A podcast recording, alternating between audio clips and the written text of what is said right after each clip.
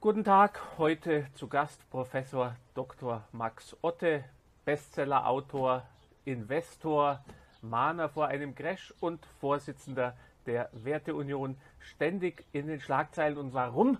Das möchte ich heute von ihm wissen. Ich begrüße Sie, Herr Professor.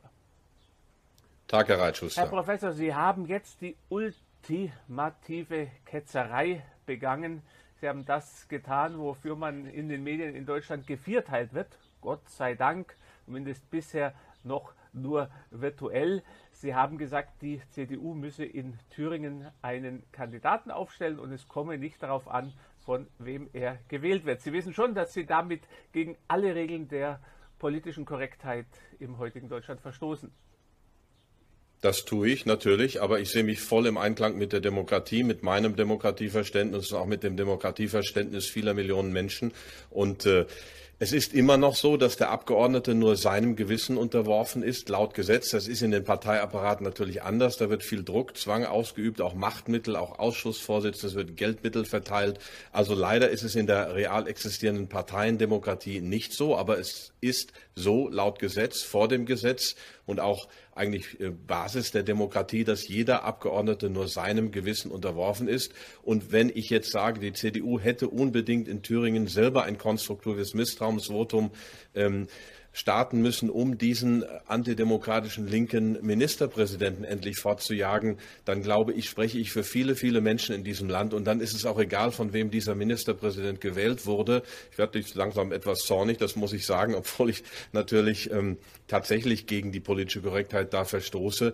Denn ähm, dieser Ministerpräsident wäre genauso eine, würde genauso einer Minderheitenregierung vorstehen wie der jetzige, aber es wäre ein konservativer und hoffentlich ein demokratieaffinerer als der jetzige. Da muss man ja noch dazu sagen, ich denke, es werden nicht alle unsere Zuschauer verfolgt haben in Thüringen, dass ja damals der Herr Ramelow, obwohl er der Wahlverlierer war, also er war abgewählt mit seiner Koalition, muss man ja dazu sagen, nochmal gewählt wurde unter der Prämisse, dass nach einem Jahr Neuwahlen sind. Und da hat man jetzt eigentlich, wenn ich das richtig in Erinnerung habe, die Wähler schlichtweg betrogen. So sehe ich das. Korrigieren Sie mich, wenn ich einen ja, Fehler gemacht habe. Nein, es läuft Betrug am Wähler, selbstverständlich. Und äh, es werden Wahlversprechen gebrochen. Das ist aber in dieser Bundesrepublik, also Wahlversprechen wurden immer mal gebrochen. Das ist in jeder Demokratie so. Aber in dieser Offenheit, in dieser Massierung, wie es die letzten Jahre passiert, unter der Ägide meiner ähm, Bundeskanzlerin, muss ich sagen, ich, wir sind ja nun mal in der CDU und da bleiben wir auch. Aber wie sich das politische Klima ähm, verschlechtert hat, wie Wahlversprechen leichtfertig über Bord geworfen werden, wie sie gebrochen werden, wie sie kalt lächelnd gebrochen werden, wie am Wählerwillen vorbei agiert wird, das hat schon ganz neue Qualitäten angenommen die letzten Jahre. Und hier ist eben ein Wahlbetrug höchsten Ausmaßes. Und jetzt einfach eine Minderheitenregierung weiter zu tolerieren, weil man nicht den Mumm hat, einen eigenen Ministerpräsidentenkandidaten aufzustellen oder eine Kandidatin und diesen oder diese auch wählen zu lassen von allen, die dazu berechtigt sind. Das sind nun mal alle Abgeordnete des Thüringer Landtags. Das ist schon ein starkes Stück. Herr Professor, es ist der Konsens innerhalb der CDU, dass es keine wie auch immer geartete Zusammenarbeit mit der AfD geben muss. Es ist sozusagen das Dogma dass in Thüringen das nicht passieren darf. Sie rufen zum Bruch dieses Dogmas auf. Damit stellen Sie sich ja eigentlich gegen die eigene Partei. Nein, das ist ja keine Zusammenarbeit. Ich meine, eine Wahl ist frei und geheim. Und wenn ich einen Kandidaten ins Rennen schicke, dann ist es keine Zusammenarbeit, sondern Demokratie. Und wie der gewählt wird, ist egal. Es ist nicht Zusammenarbeit. Auch die Werteunion hat eine sogenannte Frankfurter Erklärung, wo auch ausgesprochen wird, dass es keine Zusammenarbeit mit der AfD gibt. Das wäre in den Ausschüssen und so weiter so. Aber ähm, eine Wahl ist nicht Zusammenarbeit. Man stellt sich zur Wahl und man wird gewählt oder nicht. Und alles andere ist antidemokratisch. In den Medien wird das ja etwas verwischt. Ich verstehe Sie jetzt richtig. Sie sind weiter gegen jede Zusammenarbeit. Sie sagen nur, man soll nicht darauf verzichten, jemanden aufzustellen aus Angst, dass er die Stimmen von den Falschen bekommen könnte. Habe ich Ihre Position das ist zusammengefasst?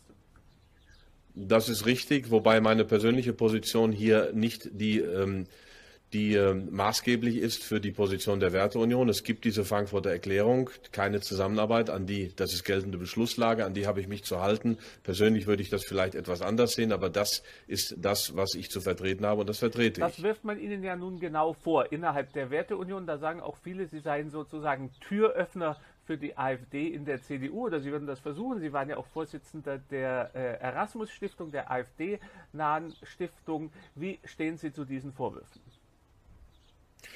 Die sind mir eigentlich egal, weil ich meine Positionen vertrete. Ich habe zum Glück nicht die Notwendigkeit, Politiker zu sein, ein politisches Amt anzustreben. Ich bin an einem reinen Ehrenamt, einem Ehrenamt, das nicht unbedingt viel Freude bereitet, immer wenn man den medialen Druck aushalten muss und was man so kennen Sie ja auch, also aus anderer Perspektive. Ähm, ja, ich war in der Desiderius Erasmus Stiftung. Das ist eine parteinahe Stiftung. Das ist nicht die AfD. Ich war im Kuratorium, sprich im wissenschaftlichen Beirat. Dort sind vier, drei weitere angesehene CDU-Mitglieder, der Pater Ockenfels, die Bürgerrechtlerin Angelika Barbe und der Staatsrechtler ähm, Henning Vosgerau. Also wir haben da Konzepte gemacht. Das würde ich auch jederzeit wieder tun. Das kann man mir nicht vorwerfen. Wer mir so etwas vorwirft, den nehme ich nicht ernst denn äh, ich habe da ganz normal meine Arbeit gemacht und durfte das auch tun und äh, das mache ich. Und wenn mich die Adenauer Stiftung ruft, mache ich da meine Arbeit. Also und ansonsten vertrete ich Sachpositionen und da ist mir zunächst einmal egal, wer die sonst vertritt. Ich habe auch linke Positionen im Programm, die ich persönlich vertrete. Jetzt bei der Werteunion ist es noch nicht Konsens. Also zur Finanzmarktregulierung habe ich ja Positionen vertreten, oftmals, die man vielleicht eher bei den Linken, bei den Sozialdemokraten vermutet hätte. Und die Sozialdemokraten haben mich ja auch mehrfach in den Bundestag eingeladen zur Expertenanhörung. Das zwar schon etwas her, jetzt laden sie mich nicht mehr so unbedingt ein, aber ähm, ich habe zum Glück die Unabhängigkeit, die Positionen zu vertreten, die ich für richtig halte. Jetzt bin ich natürlich in einem Amt, in einem gewählten Amt, da muss ich die Positionen der Werteunion vertreten, meine eigenen Positionen zurücknehmen, das tue ich auch. Aber die Freiheit habe ich und das werde ich weiter Nochmal, tun. Sie haben gesagt, Sie halten sich an die Frankfurter Beschlüsse, aber das ist nicht Ihre persönliche Meinung. Ist Ihre persönliche Meinung, dass die CDU mit der AfD zusammenarbeiten sollte? Jetzt versuchen Sie mich natürlich zu löchern. Also ich, ich sitze hier ja zunächst einmal als, als Vorsitzender der Werteunion und sage, ich habe persönlich durchaus da differenziertere Meinungen, aber wir haben die Frankfurter Erklärung und die gilt es einzuhalten, solange sie Bestand also hat. Sie haben eine differenzierte Meinung, Sie sind also nicht gegen jede Form der Zusammenarbeit.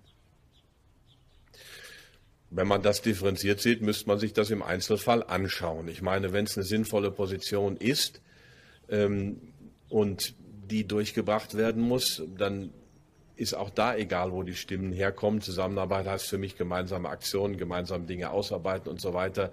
Das ist für mich die Definition von Zusammenarbeit und die ist im Moment ausgeschlossen per geltender Beschlusslage. Wie sehen Sie die AfD? Wie gehen Sie mit jemand um wie Höcke?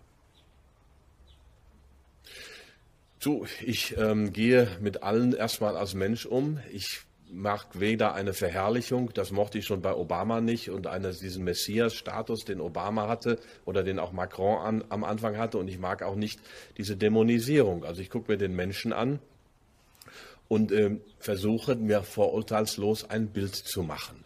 Und ähm, das tue ich auch in Was dem ist Fall. Was ist da für ein Bild, das herauskommt? Ja, da sind einige Aufsager dabei, die natürlich gar nicht gehen.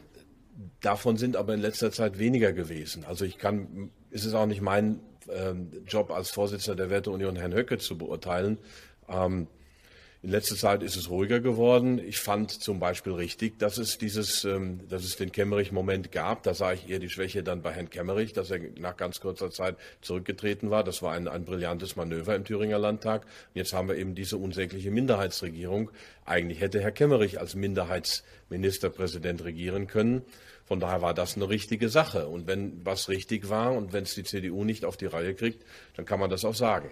Ist ja ganz interessant, dass der Herr Kemmerich äh, damals massiv bedroht wurde. Es ging so weit, ich glaube, entweder er oder seine Frau ist bespuckt worden. Es gab Angriffe auch auf die Kinder und äh, verbale Angriffe und auch auf ihn. Äh, das Wohnhaus musste bewacht worden, er braucht, werden, er brauchte Personenschutz. Und da gibt es ja im Strafgesetzbuch richtig informiert bin, den Paragraphen der Nötigung von Verfassungsorganen. Und ein Ministerpräsident ist ein Verfassungsorgan. Jetzt habe ich extra vor ein paar Wochen nochmal bei der Generalbundesanwaltschaft nachgefragt und ob die da ermitteln, ermittelten, glaube ich, irgendwann mal oder machten Vorermittlungen und da ist nichts passiert. Also das finde ich bemerkenswert in Deutschland, dass ein Ministerpräsident, Sie haben angesprochen, er habe sich falsch entschieden, dass der aber wirklich massivst unter Druck gesetzt wird, also massivst und äh, dass dann die äh, Staatsanwaltschaft da nichts äh, dazu sagt. Aber ich glaube, da sind wir uns einig, das ist auch nichts, was äh, Sie ähm, erfreuen wird es gibt wieder diese Gewalt von der Straße, es gibt die Cancel Culture, es gibt nur noch ganz wenige, die dem standhalten. Ich glaube, Herr Kemmerich war sich einfach nicht klar darüber, wie brutal mittlerweile der Druck ist. Und das ist eben nicht nur psychischer Druck, das ist, das ist bis hin zu Gewaltandrohung, das sind äh, Vertragskündigungen. Also wir sind da weit, weit in repressiven Verhältnissen drin und dann äh, macht man eben auch mal einen Rückzieher der Familie zuliebe. Also die wenigsten sind sich dessen bewusst, wie, wie massiv ähm, der Druck der Straße und auch der Meinungsdruck Da braucht man ja gar nicht auf die Straße gehen. Ich habe das ja am eigenen Leib erlebt mit den Kündigungen von Bankkonten oder dass man dann plötzlich im Polizeicomputer ist, wo ich bis heute nicht weiß, was der Grund war. Also das ist in meinen Augen einfach nur Schikane. Aber lassen wir das bei...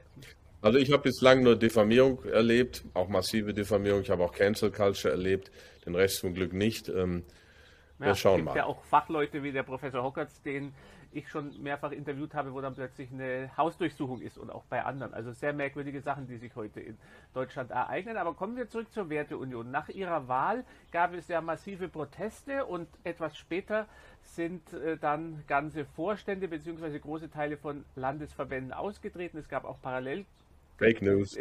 Fake News, ja. Sehen Sie, das können Sie dann gleich ja. äh, beantworten. Bei mir sind immer beide große Teile von Landesverbänden. Auch das ist Fake News, aber da kommen Sie gleich drauf zu sprechen. Die Frage war, da sagen Ihnen ja auch Leute, die jetzt durchaus Sympathien haben, sie hätten dann aufgrund äh, zum Schutz des großen Ganzen äh, darauf verzichten sollen, weil sie eben die Werteunion spalten würden als Person. Wie stehen Sie zu diesen Vorwürfen?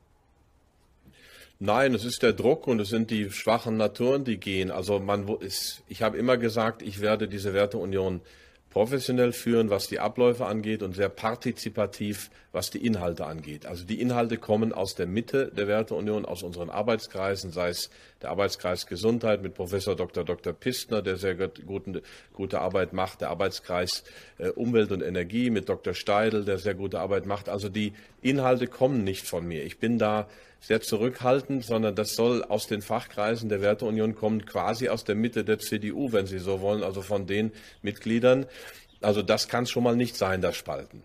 Die Leute haben einfach Angst, dass da jemand steht, der seinen Weg geht, der auch, ich habe dann auch in meiner Bewerbungsrede gesagt, ich stärke den Mitgliedern eher den Rücken, als dass ich sie zurückpfeife, dass da jemand steht, der angstfrei Politik macht. Davor hatten viele Angst, weil das natürlich zu Abstoßungsreaktionen des Parteiapparates der CDU führt. Und viele Leute entscheiden sich dann, schwimme ich weiter mit dem Parteiapparat oder stehe ich für meine Positionen ein? Und das ist die entscheidende Frage. Und natürlich gibt es diese Abstoßungsreaktionen, die waren auch äh, zu erwarten, die gab es aber vorher schon. Ich darf daran erinnern, dass wir von Elmar Brok als Krebsgeschwür bezeichnet wurden, der CDU, und das war vor meiner Zeit. Also das ist jetzt nichts Neues mit mir, aber mit mir ist in der Tat insofern eine Richtungswahl gewesen, als dass diese neue Werteunion für einen angstfreien Kurs steht, für einen Kurs aus der Mitte der Mitglieder heraus, also für kein Taktieren an der Spitze, sondern fürs freie Entwickeln von Positionen, christdemokratischen Positionen, wie wir glauben. Und die lassen wir auch dann verlauten. Also wir haben eine Positionierung schon vorgenommen, die habe ich auch in meiner Bewerbungsrede offen gesagt. Ich habe auch in der Bewerbungsrede gesagt, ich möchte partizipativ aus der Mitte heraus unsere Positionen entwickelt wissen. Aber wenn es mir möglich ist, würde ich gerne zum Thema Bürgerrechte und Covid-19 eine deutlich offensivere Position entwickeln. Und das ist auch im Konsens passiert mit dem Arbeitskreis Gesundheit unter Professor Dr. Dr. Pistner. Also da haben wir uns deutlich maßnahmenkritischer positioniert als die alte oder als die Werteunion vor meiner Zeit. Das andere, wo ich auch gesagt habe, da müssen wir eigentlich auch ein bisschen nacharbeiten, ist die soziale Frage. Unter Alexander Mitsch hat sich die Werteunion als einseitig wirtschaftsliberal positioniert. Ich bin Unternehmer, ich habe mehrere Unternehmen aufgebaut, aber es ist aus meiner Sicht äh, offensichtlich, dass es auch eine neue soziale Frage gibt und die würde ich gerne auch behandelt wissen. Aber das ist dann auch Sache der entsprechenden Arbeitskreise. Jetzt sind Sie auf Covid-19 zu sprechen gekommen. Da möchte ich dann noch darauf äh, zurückkommen. Ich möchte aber jetzt zuerst mal nicht äh, unkommentiert diese Bemerkung stehen lassen mit dem Elmar Brok. Der hat die Werteunion als Krebsgeschwür bezeichnet. Und ich war ja nun lange in Russland und das ist die Sprache des Totalitarismus. Das ist die Sprache, die es im Kommunismus gab und leider auch im Faschismus, dass man Gegner mit einer Krankheit äh, bezeichnet, dass man sie für Krebsgeschwüre erklärt. Und ich halte das generell in einer Demokratie für ausgesprochen bedenklich, wenn das noch unter Parteifreunden passiert. Da muss ich mir äh, wirklich sagen, wie kommt es zu so einer äh, Verrohung? Also ich finde, das ist eine Schande, wenn so etwas äh, gesagt wird und wenn das dann auch noch in der Partei sozusagen hingenommen wird. Also das wäre eigentlich ja, das ist Menschen menschenverachtend. Ja, das ist menschenunwürdig. Ähm, ich darf da kurz äh, verweisen auf den intellektuellen Jordan B. Peterson. Der hat ein paar schöne YouTube-Clips, ist ja der Star eigentlich unter den konservativen Intellektuellen, wo er auch darauf eingeht, dass in totalitären Systemen Gegner also dass der Ekel, Viren, Virenangst, auch Angst vor Krankheiten, also zum Beispiel hat Hitler wohl oft drei bis viermal am Tag gebadet. Also dieser, dieser Vergleich von Gegnern mit, mit Viren oder Krebs oder so, das ist schon extrem bedenklich. Aber Sie haben mich ja gefragt zum Thema Landesverbände. Und ähm, es ist ja so in diesen Echokammern, da sind in der Tat in Bayern, in Baden-Württemberg, in Bayern hängt das Ganze noch in der Schwebe. Das ist auch nicht so, wie es, ähm, also es ist auch nur juristisch in der Schwebe. Der Landesverband ist nicht ausgetreten. Das kann ich hier an dieser Stelle sagen. Das war Fake News. Große Teile ähm, das geht auch gar nicht. Nein, können auch keine Teile des Landesverbands austreten, sondern Mitglieder. der Landesvorstand möchte abrücken. Und das ist dasselbe wie in Baden-Württemberg, wo ähm, ein großer Teil des Landesvorstandes ausgetreten sind, aber das sind all diejenigen, die vorher schon relativ viel Lärm gemacht haben, viel, möchte fast sagen, agiert haben hinter den Kulissen, nennen wir es mal so, die sich sicher waren, dass äh, meine ähm, Gegenkandidaten sich durchsetzen würden oder die Gegenkandidatin das nicht so ernst genommen haben. Ich bin immerhin im ersten Wahlgang mit absoluter Mehrheit der Stimmen gar nicht so knapp gewählt worden, wie das, also die, die Basis der Werteunion scheint da was in mir gesehen zu haben. Es sind Funktionäre ausgetreten. Ich will es mal so sagen. Insgesamt, ich sage das an dieser Stelle, hatte die Werteunion knapp 3.900 Mitglieder. Davon sind ungefähr 300, 350 ausgetreten und wir haben schon wieder 150 Anträge auf Mitgliedschaft vorliegen. Das, diese Zahlen sind jetzt exklusiv hier. Das heißt, wir haben auch etliche Eintritte. Wir haben vielleicht einen Mitgliederschwund Saldo von 4 Prozent. Ich glaube aber, wenn wir gute Arbeit machen, stehen wir sehr schnell wieder im Plus, denn die Werteunion in den letzten Monaten vor der Wahl war gelähmt, sie war intern zerstritten. Äh, nicht umsonst ist mein Vorgänger nicht wieder angetreten. Wenn der irgendwelche Chancen gesehen hätte, hätte er das sicher gemacht. Ist er aber nicht. Also da gab es Gründe dafür, dass er nicht wieder angetreten ist. Und wir arbeiten jetzt zielorientiert, wir arbeiten harmonisch. Es sind in der Tat Funktionäre ausgetreten, auch nicht wenige im Süden. Aber für die Werteunion war das letztlich aus meiner Sicht gar kein so großer Verlust, denn jetzt können wir sehr viel harmonischer und teamorientierter arbeiten und unsere Position. Also Ihre Gegner sagen ja, mit Ihrer Kandidatur hätten Sie die Werteunion gespaltet. Ich finde, Sie haben schon darauf geantwortet. Ich würde jetzt auch ungern in eine sehr lange Diskussion über diese Fragen hier eintreten, weil ich glaube, für den normalen Zuschauer ist das doch nicht so interessant wie das, was Sie zur aktuellen politischen Entwicklung zu sagen haben, weil das ja doch sehr vereinsintern ist. Und äh, Ihre Position ist also, die Werteunion war schon vor Ihnen gespaltet und diejenigen, die Ihnen vorwerfen, mit Ihrer Kandidatur und mit Ihrem Sieg bei den Wahlen hätten Sie die erst gespaltet, denen sagen Sie, das war schon bisher so. Also das habe ich jetzt richtig zusammengefasst. Ich würde es mal etwas anders zusammenfassen. Vor meiner Zeit war sie sehr zerstritten und es ging, verging sich in klein-klein, zumindest im letzten Jahr. Es gab ja am Anfang einen großen Impuls. Jetzt durch meine Position, äh, durch meine Person hat schon ein gewisser, es war schon eine gewisse Grundsatzentscheidung. Wir werden angstfreier, wir werden mutiger. Es gibt natürlich Abstoßungsreaktionen vom äh, Apparat und da sind, die haben jetzt ein paar verlassen, aber der Rest der Werteunion ist geeint. Wenn ich jetzt schon mal einen prominenten CDU-Politiker habe, dann muss ich Ihnen die Frage stellen, die ich mir immer stelle, auf die ich keine Antwort habe. Wenn ich die ganzen öffentlichen Äußerungen von Herrn Laschet verfolge, dann sehe ich, dass er sich in Filmen distanziert von Frau Merkel. Ich habe sie auch auf der Bundespressekonferenz gefragt nach einem Riss und sie hat ja dann mit Spott geantwortet, was für mich ein Zeichen ist, dass sie nervös ist, mhm. dass sie keine normale Antwort hatte. Sonst antwortet man nicht mit Spott. Nun gibt es die einen, die sagen, Laschet ist tatsächlich jemand, der abrücken wird von Merkel, dass es einen Riss gibt. Andere sagen, ach nein, auch Abgeordnete, das ist ein Spiel, guter Polizist, böser Polizist. In Wirklichkeit macht er, was sie sagt. Wie sehen Sie das, Herr Professor? Also ich glaube schon, ich habe ihm ja das Gespräch angeboten, er will nicht im Moment, ich verstehe das, er hat natürlich auch seinen Druck, aber ich glaube schon, dass er sich emanzipiert, sonst hätte er auch nicht diese doch äh, leichten Lockerungen in der Covid-Politik, in, in den Corona-Maßnahmen durchgeführt. Ich glaube schon, dass er versucht, seine Rolle zu finden. Er ist jemand, der sogenannten rheinischen Kapitalismus, rheinische Lebensweise äh, sozialisiert ist. Also ich halte ihn ich bin Sauerländer. Ich bin dann spät ins Rheinland gekommen. Also das ist, ist noch wieder was anderes. Ohnehin ist das alles. Äh, hätte ich jetzt fast gesagt Preußen, das wäre aber für viele beleidigend. Aber Sie wissen ja, für uns Bayern ist alles, was nördlich vom Weißwurst-Äquator ist, das ist Preußen. Das ist sehr ungerecht.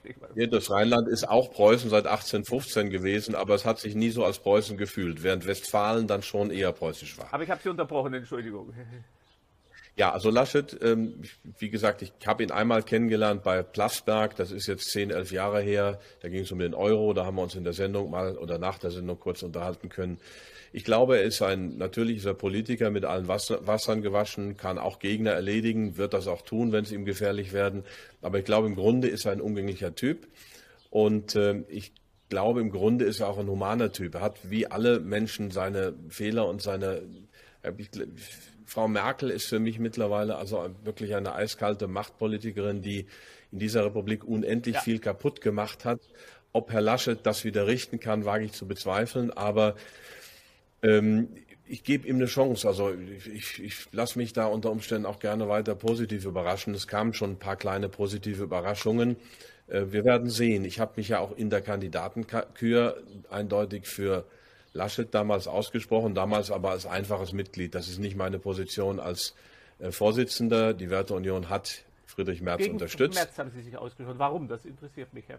Ja, aber nur intern. Ähm, und äh, es war damals, ähm, ich habe eine amerikanische Sichtweise auf die Dinge, also dass man, wenn man Führungskraft für einen ausländischen Konzern war, dann eben unter Lobbyverbote fällt. Das ist in den USA so und das würde ich in Deutschland eben auch gerne angewendet sehen. Und das war damals meine Argumentation, aber die Werteunion hat sich sehr stark hinter Merz gestellt.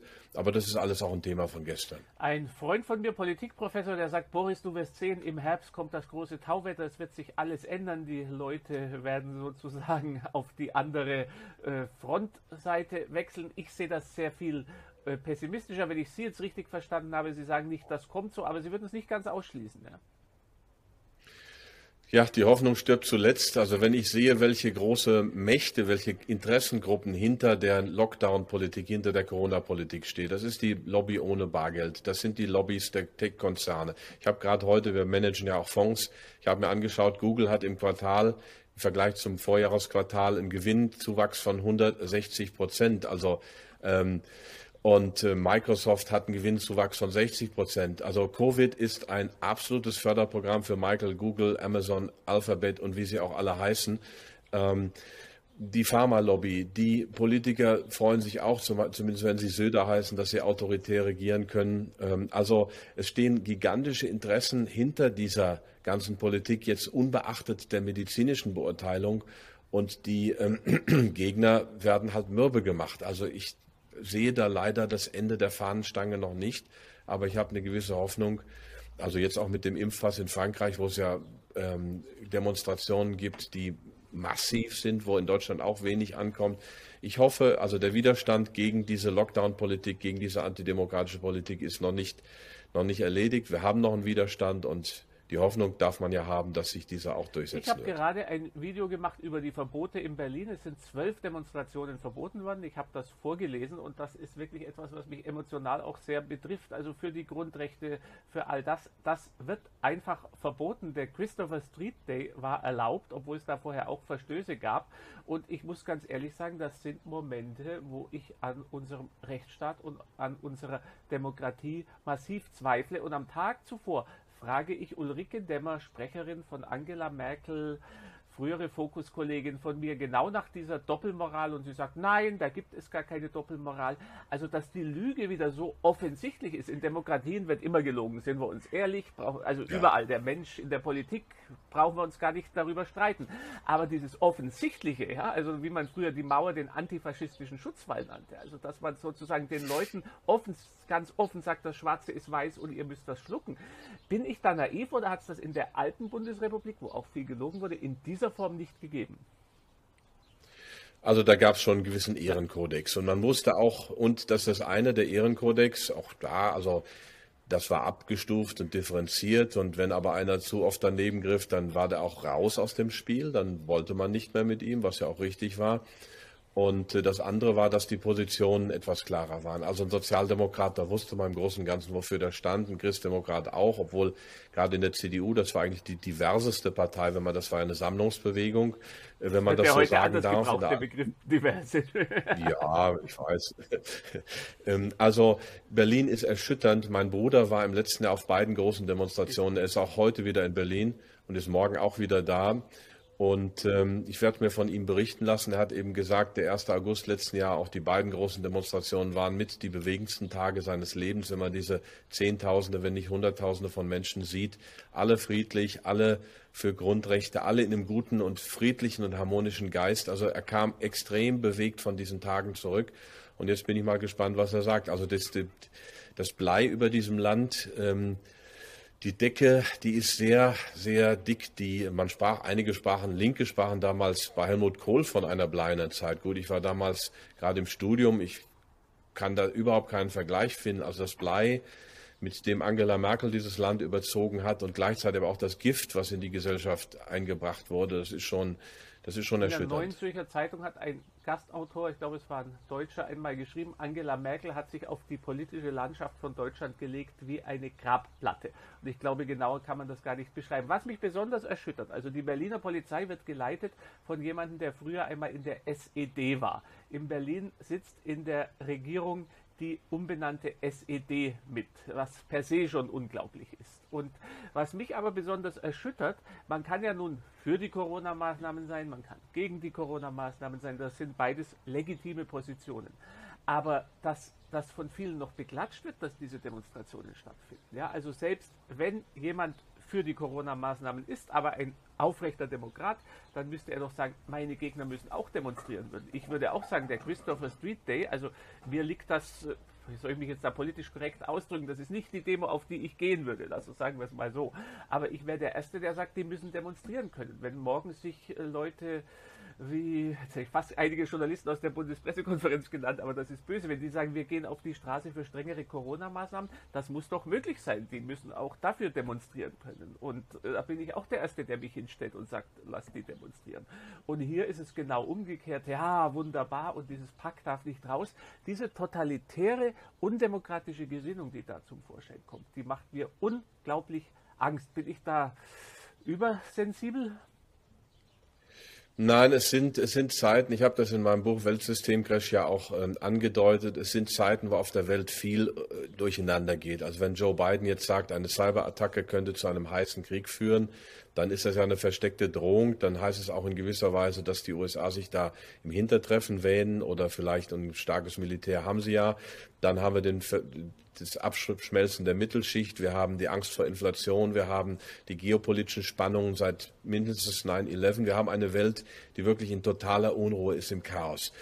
Und in solchen Zeiten suchen die Menschen nach einfachen Wahrheiten. Und sie schließen sich dann auch einfachen Wahrheiten an, verdrängen Dinge, die nicht mehr in ihr Weltbild passen und ähm, dann eine verängstigte Menge, die lässt sich natürlich leichter in die eine oder andere Richtung treiben. Das ist leider so, das ist Massenpsychologie. Und das kritische Denken setzt dann aus und man ähm, schiebt es dann auf Querdenker, man schiebt es auf Populisten, man schiebt es auf diesen, auf jenen.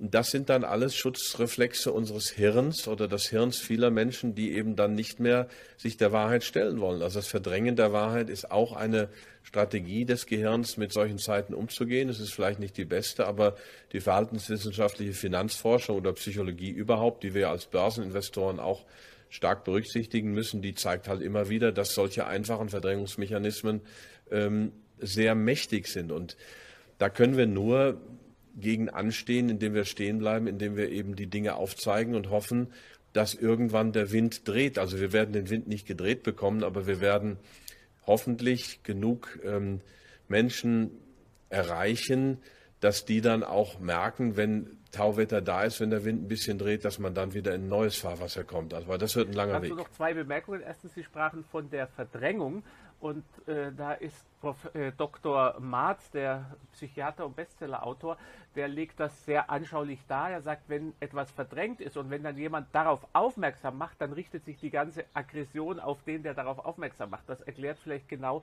diesen aggressiven Umgang mit sogenannten äh, Corona-Ketzern, weil die Menschen selber Zweifel haben, die haben sie verdrängt und wenn dann einer wie Professor Otte daherkommt oder Reitschuster und sagt, da könnte doch etwas nicht stimmen, dann richtet sich die ganze Aggression auf den, weil man die eigenen Zweifel unterdrücken muss.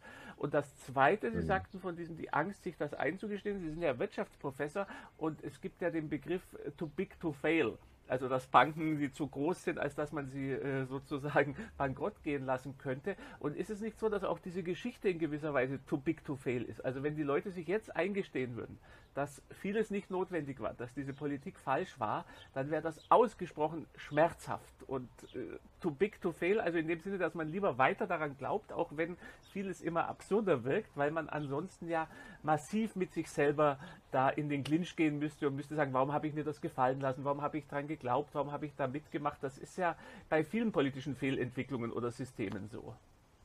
Mhm in, ich meine, man kann es ja nach 1945 sehen, da gab es ja auch erstmal keine wirkliche Aufarbeitung, zumindest bei den meisten nicht, sondern die Leute haben es verdrängt und haben einfach weitergemacht mit dem Leben. Also es wurde ja nicht so, dass, dass da groß debattiert wurde, oh, was haben wir hier gemacht und was hat uns dahin geführt, sondern das kam erst im Laufe der Jahre, wenn nicht Jahrzehnte. Also man hat es erstmal verdrängt und dieses Phänomen nennt man in der Psychologie auch kognitive Dissonanz. Also Dinge, die dem Weltbild widersprechen, wenn man es einmal hat, die werden verdrängt, solange es irgend geht, weil es ja sehr unbequem wäre, sich einzugestehen, einen Fehler gemacht zu haben. Oder ich zitiere Mark Twain auch dazu, der gesagt hat, es ist leichter, die Menschen zu täuschen, als sie davon zu überzeugen, dass sie getäuscht worden sind. Genial. Ja. Das beschreibt genau das ja. Twain war sowieso ein genialer Mensch, auch mit sehr viel Ironie, mit sehr viel Einsicht in das Wesen des Menschen, auch in die deutsche Sprache. Er hat auch diesen wunderschönen Aufsatz geschrieben, The Wonderful, ne, The Awful German Language, wo es um die langen Sätze ging. Also großer Autor. Wie sehen Sie einen Ausweg aus dem Ganzen? Also wenn man sich momentan die Entwicklung anschaut, ist unglaublich. Ich habe heute einen Bericht darüber geschrieben, die New York Times, und das ist ja nun keine Fake News Schleuder, wie die sogenannten Faktenchecker alle bezeichnen, die sich ein bisschen gegen ihre Narrative richten. Die zitiert die CDC, die US-Gesundheitsbehörde. Sie sind ja US-Bürger, Sie werden die kennen. Und da heißt es, dass auch Nicht-Geimpfte bei Delta die massiv übertragen. Damit würde ja die gesamte Strategie, diese Bevorzugung von Geimpften, die Unterteilung der Bevölkerung in zwei äh, Klassen, die wäre ja damit hinfällig, wenn das ist. Und wir sind nicht mal in der Lage, dass darüber diskutiert wird. Das kommt in den Medien mhm. kaum vor. Das müsste jetzt ein Riesenthema sein. Man könnte ja sagen, wir wissen es noch nicht genau, mhm. aber das ist jetzt in den USA so. Aber es wird ja alles unter der Decke äh, gehalten. Wie mhm. kommt man da raus? Wie kriegt man wieder eine Diskussion zustande?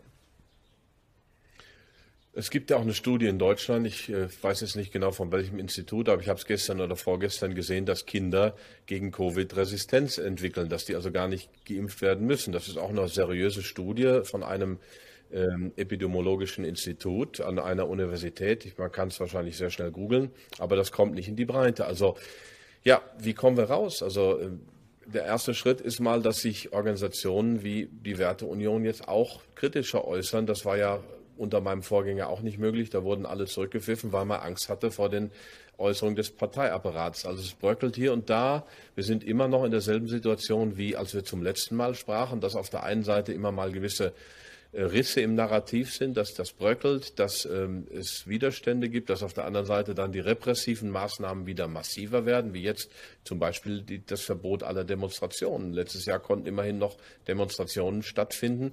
Wir sind immer noch in dieser in diesem manichäischen Kampf, muss man fast sagen, zwischen Licht und Schatten.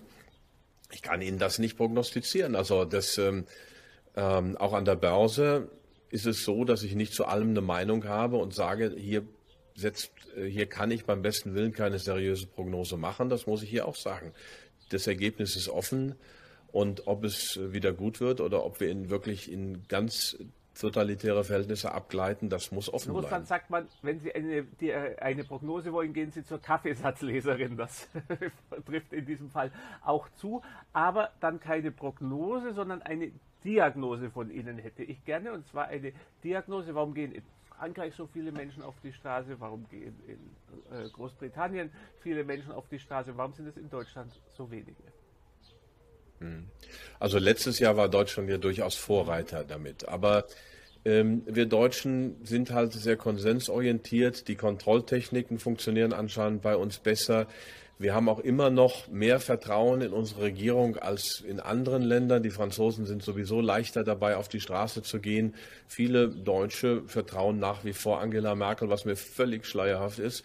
Also ich glaube, das sind schon Mentalitätsunterschiede, die da eine Rolle spielen. Und es kann aber auch sein, und das ist das, was ich als positiv anmerken möchte, dass wir dann ohne Demonstrationen, vielleicht indem sich im Hintergrund äh, Kräfte formieren, indem sich Kreise formieren, indem sich die politische Meinung ändert, auch bei Armin Laschet zum Beispiel, wo man das ganz leise angedeutet sieht, dass es in Deutschland auch tatsächlich ohne Revolution geht. Aber ich weiß es nicht, ich hoffe es oder ohne Revolution ist zu viel gesagt, ohne eben große Demonstrationen, meinte ich. Passen Sie auf, sonst das kann durchaus. Schlagzeilen der ganzen, der ganzen Ja, Fake nein, ich rufe nicht zur Revolution auf, das ist- ich ist. Otte Reif ruft bei Reitschuster zur Revolution auf. Also Sie haben nicht zur Revolution Ja, das-.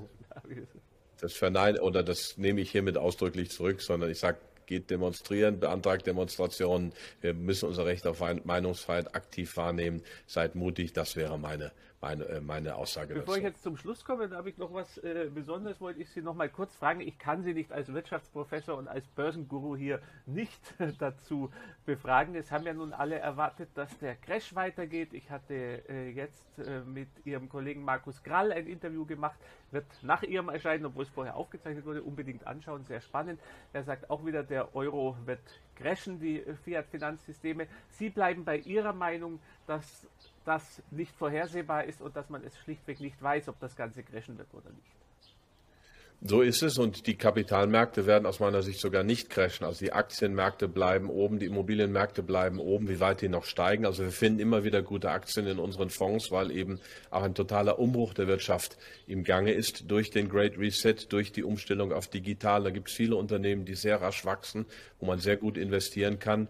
Äh, In gewisser Weise reiten wir da auf der Welle mit, aber als Investoren können wir uns da nicht dagegen stellen. Wir haben ja viel Liquidität. Das heißt, die Preise, die Liquidität ist da, die Preise bleiben oben, die Notenbanken drucken, aber der Einzelne wird trotzdem ärmer. Und es werden nicht die Vermögenden ärmer, weil die Assetpreise, die Vermögenspreise, also Aktien, Immobilien und so weiter, werden im Großen und Ganzen gestützt. Aber der Einzelne wird ärmer, weil die Inflation jetzt spürbar anzieht. Und es sind ja nicht nur dann Baustoffpreise und das ein oder andere im Supermarkt, sondern es sind dann auch vor allem Gebühren der Städte für Abwasser, Steuern, was auch immer. Also wir werden über diese Weise eine geplante äh, Vermögensumverteilung bekommen, weitere Schröpfung der Mittelschicht, aber nicht unbedingt, indem die Kapitalmärkte crashen. Also ich glaube, wir haben da schon einen deutlichen Unterschied zu 1929. Ähm, Und das war mir zum ersten Mal klar äh, 2009 als ich im März 2009 sagte, das können Sie auch im Internet noch googeln, Vollgas für Aktien. Das war gerade auf dem Tiefpunkt äh, der Finanzmarktkrise, also der, die Panik war am höchsten im Oktober, aber die Kurse waren am tiefsten im März 2009 und Oktober 2008 war die Panik am höchsten. Und da habe ich gesehen, mit welcher Massivität schon damals die Notenbanken mit quasi planwirtschaftlichen Maßnahmen eingegriffen haben. Und das wird ja immer mehr. Und wir schalten ja die Wirtschaft auch immer mehr um zur Planwirtschaft. Ein weiterer Teil dieser Umgestaltung der Wirtschaft ist ja, dass wir einen Green New Deal machen und Unternehmen, die sich dann systemkonform verhalten, die grün sind oder die in Anführungszeichen grün sind oder die vorgeben, grün zu sein, die werden dann von der EZB mit Krediten versorgt. Die Notenbanken agieren ja zum Teil mittlerweile schon als Geschäftsbanken, die Fed, also das ist alles Zentralverwaltungswirtschaft in Richtung digital, grün und so weiter. Auch da kann man dafür oder dagegen sein. Ich finde das nicht so gut, weil der Mittelstand darunter natürlich leidet, was wir noch an Mittelstand haben. Aber das heißt, dass ich für die Kapitalmärkte als solches, für bestimmte Aktien, für Immobilien, für Edelmetalle durchaus positiv gestimmt bin. Das heißt, Sie bleiben bei Ihrer Empfehlung vom letzten Mal und da sage ich den Zuschauern dann einfach das letzte Video nochmal anschauen, braucht man nicht alles wiederholen. Wenn ich mich richtig erinnere, sagten Sie, wer den Luxus hat, etwas Vermögen, auch ein bescheidenes zu haben, einen großen Teil in Sachwerte, da bleiben Sie auch dabei. Aktienfonds breit gestreut Absolut. und aber raus aus dem Geld oder nicht alles in äh, Geld belassen. Also wer das, hier ein Bekannter von mir, Handwerker, hat sich ein paar Zehntausend angespart, alles auf dem Sparkonto Konto, das ist nicht die beste Lösung. Ja. Das ist riskanter Nein, als Aktien. Also der sollte wirklich, der sollte wirklich zwei, drei verschiedene Aktienfonds kaufen, die ein bisschen informieren, ein bisschen Edelmetalle, die irgendwo gut, gut verwahren da ist er sicherlich besser mit bedient. Wunderbar, dann haben wir das noch. Jetzt kommen wir allmählich zum Ende. Und wie gesagt, ich habe mir was überlegt. Sie haben gesagt, Sie haben, der Herr Laschet hat ein Gesprächsangebot abgelehnt. Wenn Sie jetzt doch das Gespräch hätten, ganz kurz eine Minute, was wären die wichtigsten Punkte, was wären Ihre wichtigsten Botschaften an den Herrn Laschet, die Sie auch öffentlich machen können? Natürlich innerhalb der Partei wird es auch Dinge geben, die Sie nicht öffentlich machen wollen würden. Aber was von Ihren Forderungen, Wünschen an Herrn Laschet würden Sie gerne öffentlich machen? Was soll er machen? Machen? Also wenn ich tatsächlich zum Gespräch mit ihm kommen würde, würde ich gar nichts davon öffentlich machen. Ich glaube, das wäre eine wichtige Voraussetzung. Aber meine Wünsche an ihn wären, dass er auf seinem Weg der Lockerungen im Bereich Covid, Corona mutig voranschreitet. Er hat einen ersten Schritt gemacht, einen kleinen, aber das ist schon mal beachtenswert. Dann finde ich es sehr wichtig, dass er angeht die Regulierung der Technologiekonzerne, also dass wir die, den digitalen Totalitarismus verhindern, dass wir die Macht der Technologiekonzerne beschränken. Ähm, als drittes fände ich es wichtig, dass wir anerkennen, dass wir in Deutschland wieder eine neue soziale Frage haben, dass wir also ähm, da was tun müssen für breite Bevölkerungsschichten. Und als viertes natürlich die Entlastung des Mittelstandes, die Förderung des Mittelstandes, denn Corona, Covid war ein gigantisches Förderprogramm für Amazon und Co. zu Lasten des Mittelstandes. Da muss dringend gegengesteuert werden. Was würden Sie in der gleichen Situation Angela Merkel sagen? Genießen Sie Ihren Ruhestand und ähm, äh, treten Sie zurück heute, jetzt. Der würde ich nichts, also ich glaube nicht, dass ich mit, mich mit ihr treffen würde. Diese Frau ist für mich wirklich äh, ein Riesenunglück. Ich weiß nicht, ob ich ein Gespräch wahrnehmen würde. Also Sie hätten den Eindruck, dass es sinnlos wäre, verstehe ich das richtig? Also dass es ohnehin. Das ist richtig. Ich ähm, habe mal vor zehn, elf Jahren, als ich in den Medien noch sehr viel bekannter war ähm, oder auch geliebter, wie auch immer, ähm, versucht, ein Gespräch hinzubekommen. Das hat dann aus verschiedenen Gründen nicht funktioniert. Und in diesen Jahren ist so viel passiert, dass ich wirklich glaube, es ist sinnlos, ähm, je schneller die Dame weg ist aus der Verantwortung, desto Ich hatte besser. ein prägendes Erlebnis mit ihr, wenn ich das noch in einer Minute kurz schildern darf. Ich war in äh, Petersburg, war das in einer kleinen Hintergrundrunde und sie war vorher in Tomsk und da wurden Leute festgenommen, nachdem sie ihr was überreicht hatten. Und dann habe ich sie gefragt, ob sie das weiß und ob sie denen nicht helfen will. Dann sagte sie, ja, ja, klar und geben Sie das meinen Assistenten. Und es ist nie irgendetwas passiert. Also das war für mich so ein Erlebnis, wo ich mir dachte, hoppla.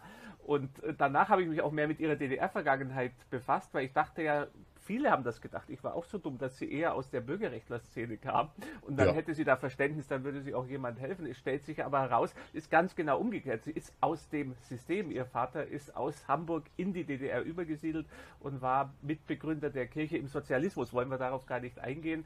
Aber das sind ja auch alles völlige Tabuthemen heute. Ich hoffe, bei YouTube wird man nicht gesperrt deswegen. Ja, das hoffen wir. Ja, dann äh, bedanke ich mich. Habe ich noch irgendetwas Wichtiges vergessen?